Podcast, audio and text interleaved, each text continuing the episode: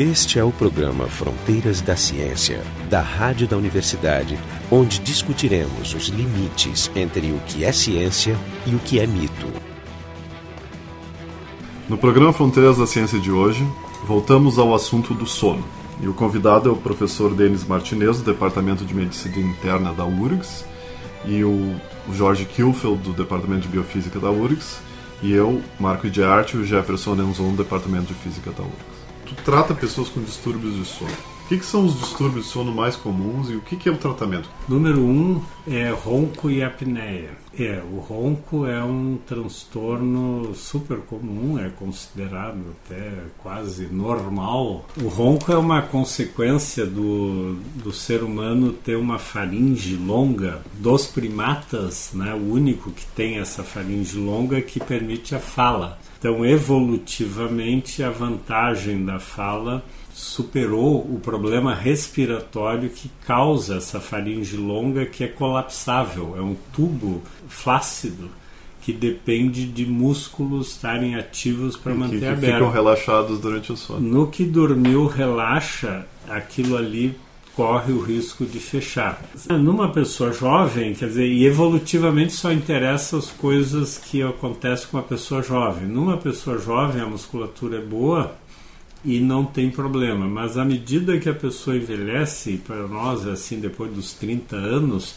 acúmulo de gordura em volta estreita ainda essa passagem do ar. Então, uma passagem que vai se tornando flácida e estreita quando relaxa, ela tende a encostar. E aí nós podemos fazer uma experiência, pegar duas folhas de papel, encostar e soprar no meio, elas vibram, faz um ruído. Essa vibração, então, é idêntica ao ronco.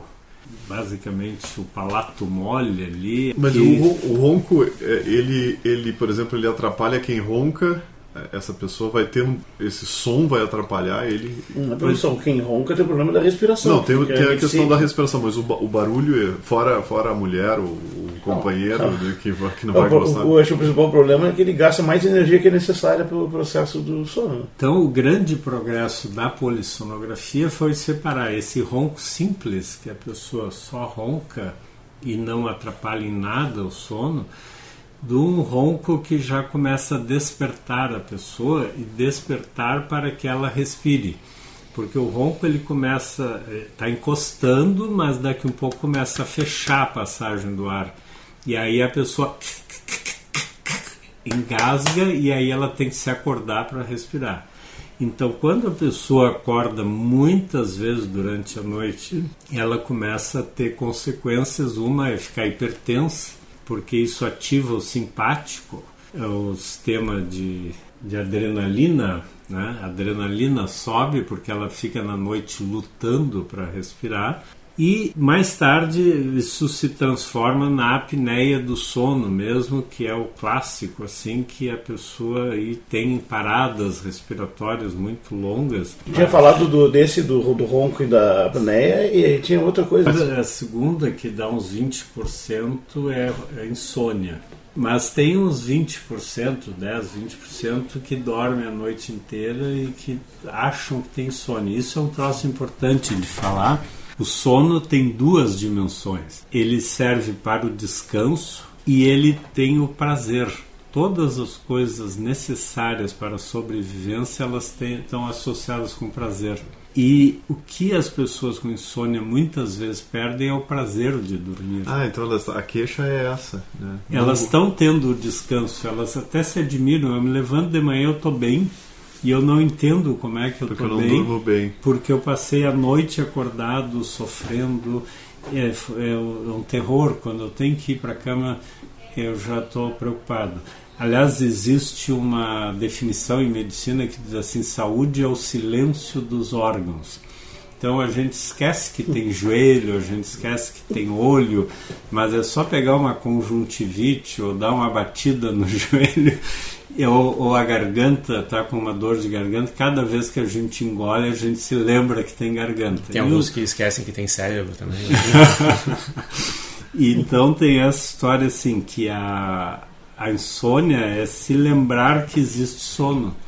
Porque a pessoa Normalmente nós vamos para a cama sem pensar e levantamos de manhã sem pensar. Ninguém fala, ah, dormi bem, não dormi bem.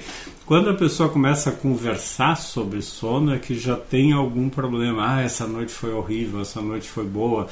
Quando começa esse assunto, quando o sono vira assunto, é porque ele está com problema. O prazer, como é que é? O que está faltando? Ele está desconectado alguma coisa? Não se sabe, nós não sabemos o que, que dá prazer e como eu já tinha falado antes, mesmo com remédio, tem pessoas que acham que não tá bom o sono ou ao contrário, eh, pessoas que estão dormindo mal objetivamente e que subjetivamente Dizem que tá acham que tudo bem. dormem bem. Então essa desconexão ainda é um mistério. Os assim. tratamentos, por exemplo, para apneia e para e para esse tipo de insônia, os tratamentos são. A apneia deve ser questão de diminuição de peso, de. Se alguém disser para você que está roncando, perca um quilo. Se continuarem dizendo, perca mais um quilo. Se Se a continuarem. gente for magrinho, o que, que acontece? É, quando o magro começa a roncar, aí teria que ficar um ano mais jovem. Porque aí é o problema do envelhecimento. Como ninguém consegue reverter, às É, vezes. Dr. Who, né? Às vezes tem que tomar uma providência de eh, usar algum recurso para resolver isso, porque vai depender da causa. Às vezes, criança que ronca, em geral, é amígdalas. Antigamente, os cirurgiões tiravam muito amígdala e se criou uma ideia de que isso é errado, tirar muita amígdala. Mas se uma criança ronca, é fundamental tirar a amígdala. Ah, não sabia, interessante. É, porque ela podem desenvolver apneia e a apneia em criança ela faz eh, mal assim muito rápido para o coração. As crianças podem desenvolver insuficiência cardíaca É por apneia eh, muito cedo. Que é uma fase formativa. Você está né, falando do uma criança. Que, qual é a faixa de idade? Sete anos, assim. Por aí. Essa, essa é uma, Isso uma- não tem nada a ver com aquelas coisas que, a- que bebês apresentam. Aquelas... com a morte do berço. A morte né? do berço, É, a né? morte do berço. morte. Mas ela está relacionada com a apneia, essa mecânica? Ou... Porque diz que ninguém sabe o que é morte É, continua não sabendo. De vez em quando descobrem assim uma malformação no sistema de condução do coração, que o coração que o problema seria originalmente do É coração. o coração é que parou. É, mas a ideia de que a criança está tendo apneias, isso está bem comprovado. Essas crianças estão tendo paradas respiratórias. Não é mas complicado. de- como muitas crianças têm isso e não morrem, e essas morrem, então elas têm. Provavelmente a síndrome da morte súbita é uma coleção de várias causas diferentes Isso, que é. por enquanto estão agrupadas porque é difícil estudar. Como é que a gente distingue, por exemplo, um ataque de asma de uma apneia? Ah, que o ataque de asma dura depois que a pessoa acordou, né? E a apneia, no momento que a pessoa acorda, ela, se alguém vê aquela parada, diz assim: Olha, eu achei que estava morrendo, não estava respirando. O camarada vai dizer: Tá louco, eu estou bem. O evento, o da- evento de apneia, É. a pessoa em geral não acorda. Não, ela tá, é, é necessário, né, a condição sine qua non é estar dormindo. O sono tem duas dimensões. Uma é o prazer de dormir e a outra é o descanso. Se a pessoa deitar, ficar de olhos fechados durante 6, 7 horas, ela tem todo o descanso que ela precisa, ela repõe toda a energia e o prazer é simplesmente algo que a natureza precisou para nos forçar a ficar, né? para nos convencer a ficar eh, oito horas ali sem fazer nada. O prazer é a moeda da corrupção biológica. assim que somos convencidos. Perfeito. É, é como a natureza nos comanda, né? Nós É. vivemos atrás do prazer. Então, essas pessoas que dizem que não dormem, mas que deitam, no momento deitou, fechou os olhos, ela está para fins práticos dormindo.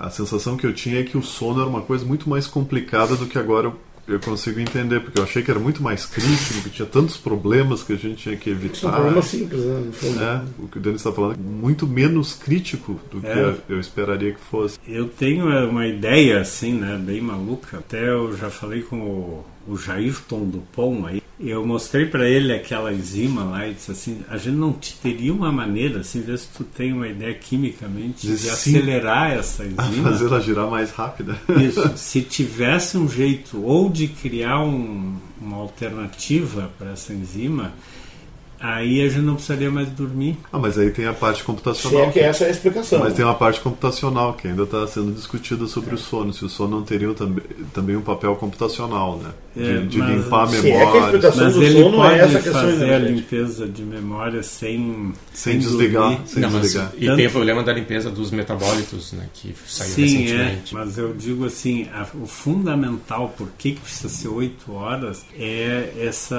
área da atenção. Por que, que o homem precisa mais tempo do que outros animais? Porque essa área da atenção, ela é muito, ela gasta, ela nunca desliga, então ela está gastando enquanto está dormindo. É porque tu está dormindo, mas ela está ligada. Sim, sim, se é. der um barulho, uma coisa, é, o complexo K lá mostra que está prestando atenção. Tem input, não está cortado. Então, se está aparecendo o complexo K, tem coisa funcionando, isso está gastando. E o nosso sono é tão simples que, assim, a drosófila, quer dizer, as duas coisas, o que, que a gente sabe que dá sono? Antihistamínico. A gente toma um remédio antialérgico e dá sono. E o que, que nós sabemos que tira sono? Café. Dá para uma mosquinha drosófila café, ela dorme menos. Dá Fenergan para uma mosquinha, ela dorme o tempo inteiro. Ou seja, não é um mito. Então, assim, é um, é um sistema muito primitivo esse que controla e o sistema do ATP, que, que o ATP é, é o sistema mais simples ainda porque ele é retaliatório. O ATP se, é adenosina trifosfato. Então tem três fosfatos. Ele vai gastando os fosfatos, vira adenosina difosfato, monofosfato e depois só adenosina. Quando o, cérebro, os neurônios estão cheios de adenosina, o que, que ele quer dizer? Que tem muito pouco ATP. Ou seja, a adenosina vai lá e ela é um neurotransmissor inibitório. Ela faz as células pararem de trabalhar. Ou seja, dá sono. A adenosina, então, seria um neurotransmissor retaliatório, eles chamam. Eu achei muito boa essa palavra, porque ela se vinga. Se tu gastar energia demais, Mas tu ela vai te aco- desliga. ela vai lá e te desliga para tu não conseguires mais fazer. E a- o ser humano, como tem um cérebro muito complexo e tem áreas do cérebro que nem precisariam dormir porque elas gastam muito pouco, a gente fica funcionando, mas a gente fica numa aula, por exemplo, naquele estado meio de sono, a gente não grava nada. Tudo que falarem lá, depois te pergunto o que que falou, não sei. Mas é porque tu tava com a atenção desligada, né? Atenção É desligada. chama em que- inglês daydreaming, né?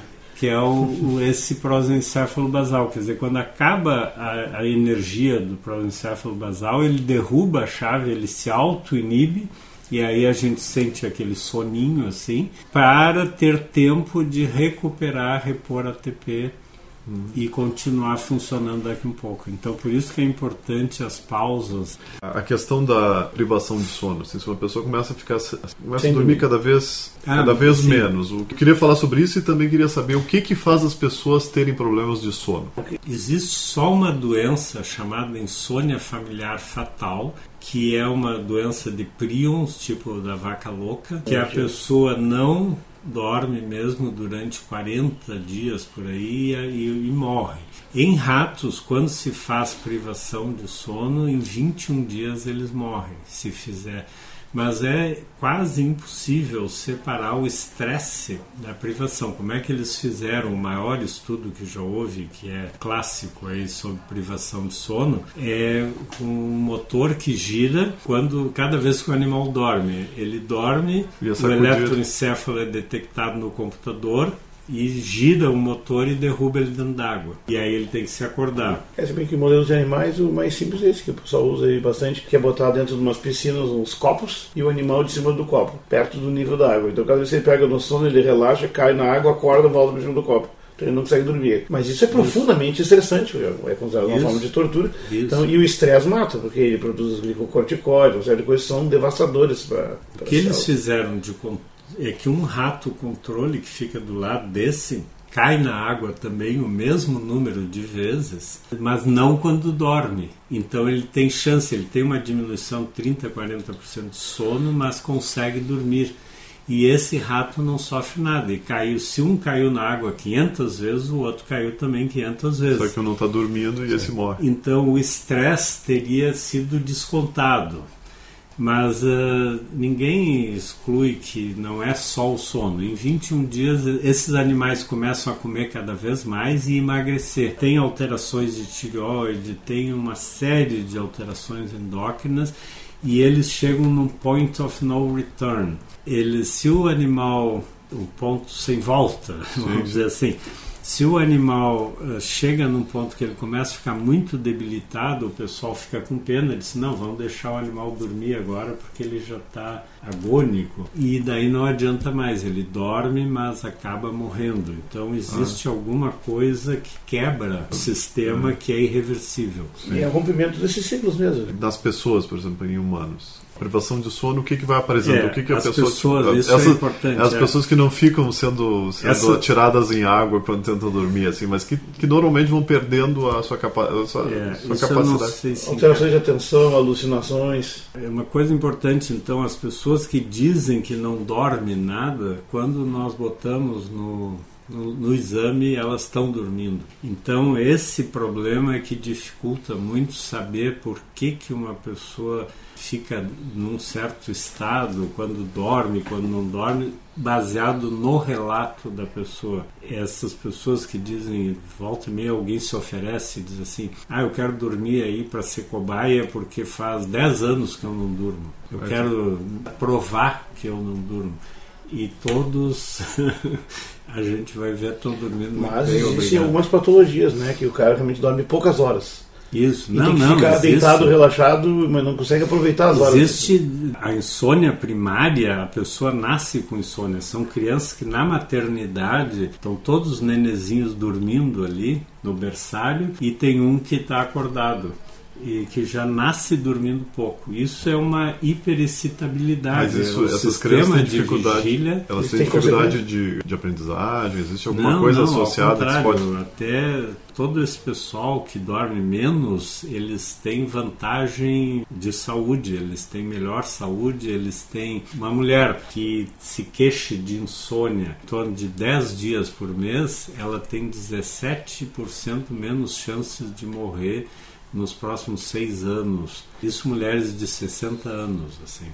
Então, essa hiperexcitabilidade é o que dá uma vantagem evolutiva porque as pessoas ficam espertas, são pessoas ligadas, espertas, elas se metem menos em acidente, elas estão sempre escaneando e resolvendo problemas no ambiente enquanto que as pessoas que dormem horas demais, que sempre foi considerado bom, tem que dormir 8, Isso, 9, 10 horas, reparador, né? essas pessoas têm um risco maior de morrer do que as pessoas que esse programa é revolucionário, né? Porque isso.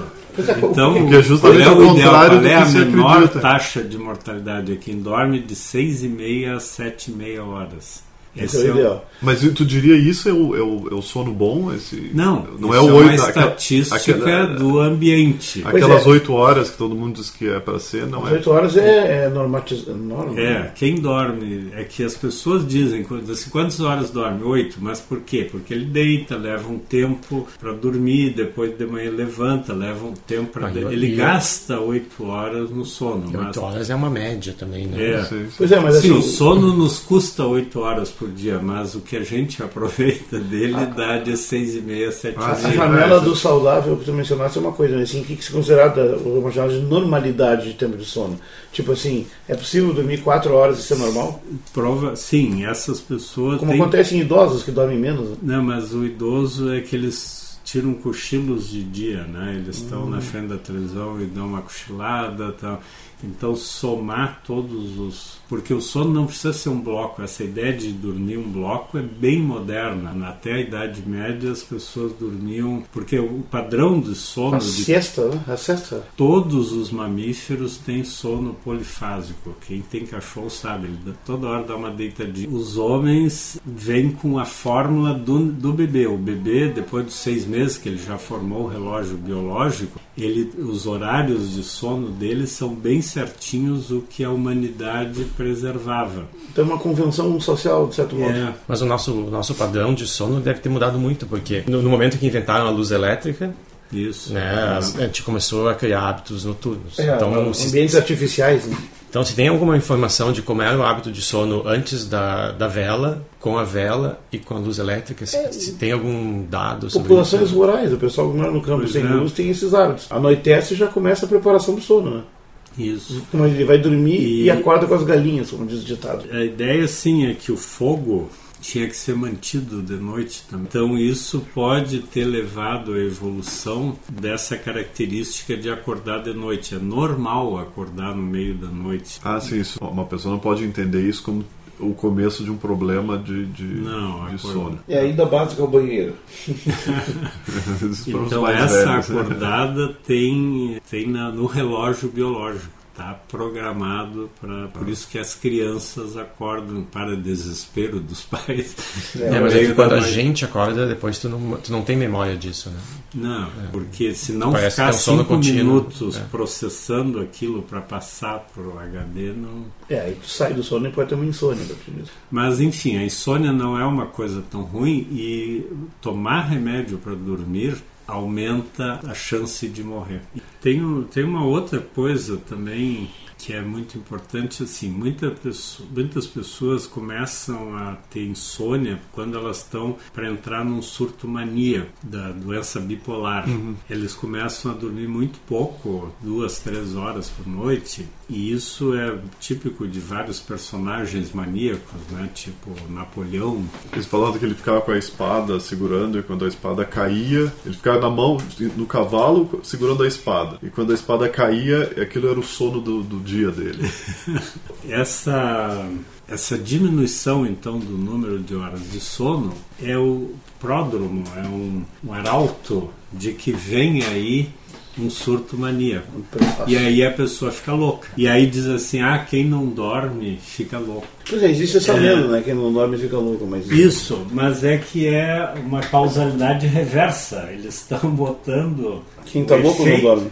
É, quem vai ficar louco já começa a não dormir. Então o sono é o aviso de que um transtorno mental eh, vem por aí. E a depressão a mesma coisa.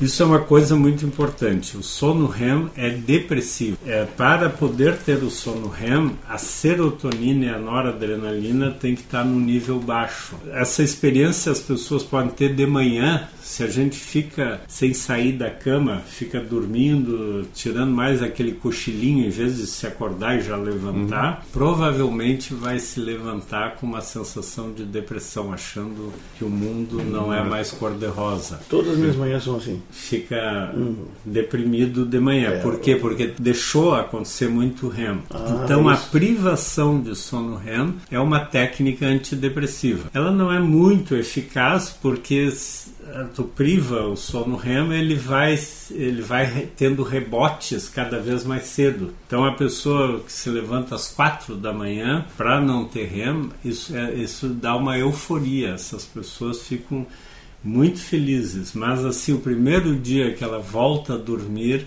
ela entra em depressão de novo. Então, os, as pessoas com depressão acordam às quatro da manhã e ficam pensando coisas ruins. E isso pode ser homeostático, pode ser o organismo tentando se curar da depressão.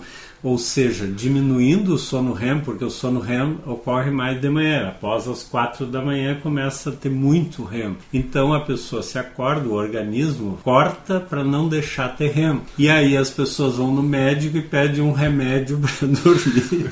e aí afundam na depressão, entende? O organismo não vai dar rem também. né? Porque a depressão é uma coisa que as pessoas saem sozinhas, né? Ela é cíclica. Então a pessoa vai ter a depressão e depois vai sair da depressão. Provavelmente, ninguém sabe, isso tudo são conjecturas, essa privação de sono autoimposta, que nós chamamos de insônia, mas que o cérebro sabe lá o que, que ele está fazendo, provavelmente, essa insônia seria a tentativa do organismo de restaurar o equilíbrio, seria homeostática. Falou em medicamentos para o sono, nem todos os remédios são iguais. Existem, por exemplo, uh, outros que são simulacros de hormônios naturais que ajuda a induzir o sono, que é um sono mais normal, tipo a melatonina. Melatonina. Aí tu entra normal e faz todos os ciclos bonitinho. Só, Sim. Tu só, na verdade, tu atalha aquilo que o teu corpo não está conseguindo devido aos estímulos exógenos. Sim, a melatonina ela é boa para iniciar o sono, que ele é o hormônio que avisa todos os animais e daí nós nem chegamos a entrar nas aves, porque todos os mamíferos têm REM e as aves também. Então, animais de sangue quente, mas daí nas aves já é mais, menos estudado e não se tem tanta informação. E sono mesmo, com esse eletroencefalograma, até os peixes, então todos os vertebrados, têm um sono eletroencefalograficamente reconhecível. Estruturado, né? Essa área do sono, ela era muito uh, fraca, vamos dizer assim, em termos de ciência, porque não tinha como se medir medir o sono. E para a ciência só existe o que pode ser medido. Tem que ser, né? Então, só a partir da polissonografia, e ela foi organizada assim, nesse formato, quais são os canais que tem que medir. A polissonografia, eu acho que para o ouvinte, né, são, é, é, é, a conjunção de uma série de medidas. É eletroencefalografia, eletroóculo, que vê o movimento dos olhos, e eletromio, que vê o tônus muscular, muscular. se a pessoa relaxou ou não. E, e depois eletrocardiograma, respiração. Respiração, ela ela está usando algum aparelho na boca? Sim, existe... usa embaixo do nariz, assim, aquela cânulazinha. E aquilo está medindo o fluxo tá de ar. Está medindo ah. o fluxo de então... ar, pega ronco. E se é. mede o oxigênio, se vê Pressão. a posição, a, a pressão tá... A medida de pressão não é muito amigável, a gente faz muito raramente para pesquisa. É que ela é, muito, dia... ela é, muito, interferente, né? É, ela. É. ela ah, porque tem que apertar, né? É, como é. aperta, ela. O pessoal que faz um mapa, que é um monitoramento de um dia inteiro para estudo cardíaco, tem problemas de sono por causa disso, né? Tu pode é. ter salivação também? Em geral, todas as atividades uh, parasimpáticas, assim, o movimento intestinal, tudo isso fica bem diminuído e a própria produção de saliva. Mas é um distúrbio do sono, né? As pessoas salivarem durante a noite, porque está havendo excitação de glândulas que não deveria estar tá ocorrendo. É porque tem, a, em geral tem assim, a, tá babando, né? É, ah, demais. Sim. Ah, o babar é porque abre a boca, né? A pessoa relaxa tanto que abre a boca e não a saliva é uma, não é uma salivação dentro, excessiva. não chega, mas existe uma salivação excessiva, inclusive as pessoas gargarejam, falam de tanta saliva que fica dentro da boca. E o que que decide, por exemplo, quais são os músculos que vão ser é, paralisados durante o sono e quais não? Tem algum critério? Sim, é os, região? É os músculos da, da, que saem da, da medula. Né? Os músculos que saem dos nervos cranianos, 12 nervos cranianos, esses aí não são afetados pelo REM. Então seria os, os que ainda ficam musculatura esquelética do corpo, né? É, tronco e basicamente membros. É, é, tronco e membros. Tronco e membros. Que é o que vai impedir tu sair andando por aí. Os, os, nervos cranianos são os que controlam o movimento dos olhos, da língua. As coisas da cabeça. É, né? E a audição, essas coisas, esses ficam inteiros. E existem esses distúrbios porque então tu tem essa paralisia durante o sono, mas a pessoa pode acordar e a paralisia ela persistir enquanto a pessoa está tá, tá acordada. Paralisia do sono é um fenômeno que acontece pelo menos uma vez na vida em 50% das pessoas. Então todo mundo, todo mundo não. Então metade das pessoas já acordou alguma vez com a sensação de que não podia se mexer. E isso é porque ela estava em sono REM o, o cérebro saiu do sono REM, mas o corpo não saiu. Não. Isso é muito assustador porque nós estamos acostumados a controlar o nosso corpo. Então, é, E ainda, se a pessoa estiver tendo as visões do REM, é, podem ser visões muito assustadoras. Quando as pessoas são acordadas, a maioria dos sonhos são ruins, naqueles experimentos que acordam. Então, se, se acredita que também tem uma, uma vantagem evolutiva as pessoas terem sonhos com luta e com fuga. A maioria dos sonhos do ser humano é com fuga. E quando se vê o sonho dos gatos, como é que se vê o sonho dos gatos? Destruindo uma áreazinha no cérebro que faz a paralisia do REM. É uma área específica do REM, não faz falta para mais nada, só para produzir essa paralisia. Aí você vê o movimento do. E o, o gato representa os sonhos o gato, ele faz, ele parece estar brincando com uma bolinha. Ele faz, ou se abaixa bem e faz aquela orelha abaixada do gato. É, atividade assim. de caça. É, por que, que eu falo no gato? Porque o gato é que tem essa área do tronco cerebral bem à vista, então ele é bem fácil de fazer esse experimento. Ainda é mais estudado no gato por causa disso. É, e ele faz isso. E no coelho, ele faz aquela posição que ele fica com as orelhas em pé e assim olhando em volta, que é um é, uma, é para a sobrevivência do coelho, aquele comportamento é importante. É um comportamento de presa. Sim, de, vasco, de prescrutar o ambiente em busca de predadores. Então, os sonhos são assim. E os sonhos do ser humano, a maioria são de que está fugindo. É, as pessoas são acordadas e dizem: ah, tem alguém atrás de mim. Então, para o ser humano, sobrevivência é nas pernas. Aqui é livre, isso quer dizer que eu não sou paranoico. e... Não, mas, mas tu estava falando desse. Então a pessoa acorda com a sensação que está fugindo de alguma coisa e o corpo não se mexe. Isso, ou enxergando isso, imagens isso demora muito. assim pode levar um torno de um minuto. A um pra, minuto. Mas isso mas, é uma eternidade, pode ser um horror. Para quem está paralisado ali é muito assustador. Tem dificuldade de respirar também. Não? E tem gente que é. chega a ter isso quatro, cinco vezes por noite. Então, cada vez que tem um REM, ele acorda e ele não, por alguma razão, ele não excita rapidamente a parte não REM ou a parte da vigília para voltar ao sono ao, ao, estado normal. Mas também não se acostuma com isso de forma a ficar achar normal isso. Não, essas pessoas acabam desenvolvendo teorias. Mais comum é dizer que o espírito sai fora do corpo e a pessoa acha que se vê nesse sonho, a pessoa sente que ela não domina o corpo, então o uma corpo das não é ideias... dela, é uma coisa fora dela. Então, Isso. O, espírito está fora, então tem quem controla o corpo. Não, isso e... tem que vir junto com uma outra coisa que se chama dissociação, né? que é a dissociação mente-corpo, a sensação de que tu não está ali, né? que algumas drogas induzem, como a cetamina, né? É, é. E uma das coisas que o pessoal uh, acabou hoje moderna né, é dizer que foi abduzido por alienígenas. Hum uh, as pessoas têm a sensação de que tem alguém do lado delas que tem que estão mexendo nelas. Tem, enfiando instrumentos nos seus orifícios e isso tal, e essa sensação uh, vem junto com essa paralisia do sono. Mas é interessante eu sempre achei isso muito interessante porque a, a pessoa tem escolha entre duas possíveis explicações né? Ela pode para mim a primeira explicação que vi, que, que para mim é mais óbvia seria eu estou doente, tem alguma coisa errada com a minha percepção sobre o que está acontecendo. Mas eles, muita gente de, de certa forma, né? de certa forma, continua a dizer não, estou sadio, tudo que, que eu estou, uh, tudo que eu estou sentindo é real e o mundo é que ficou estranho de repente. É, que é uma, é uma interpretação sim, meio esquisita. É uma solução né? de uma dissonância cognitiva. É, tu mas tem um, esquisita. uma aparente porque... contradição, tu interpreta ela para um caminho ou para o outro.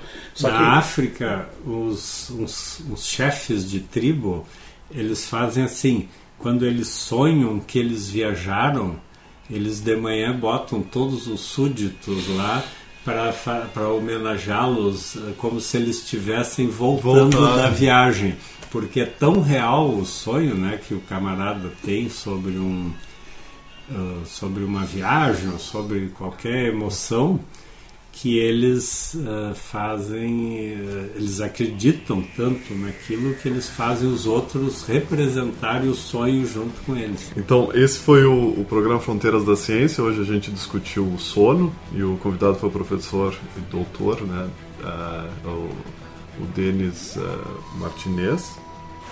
E estiveram aqui com a gente então o Jorge Kilfield, o Jefferson Enzon e eu, Marco Giardi. O programa Fronteiras da Ciência é um projeto do Instituto de Física da URGS, técnica de Gilson de Césaro e direção técnica de Francisco Guazelli.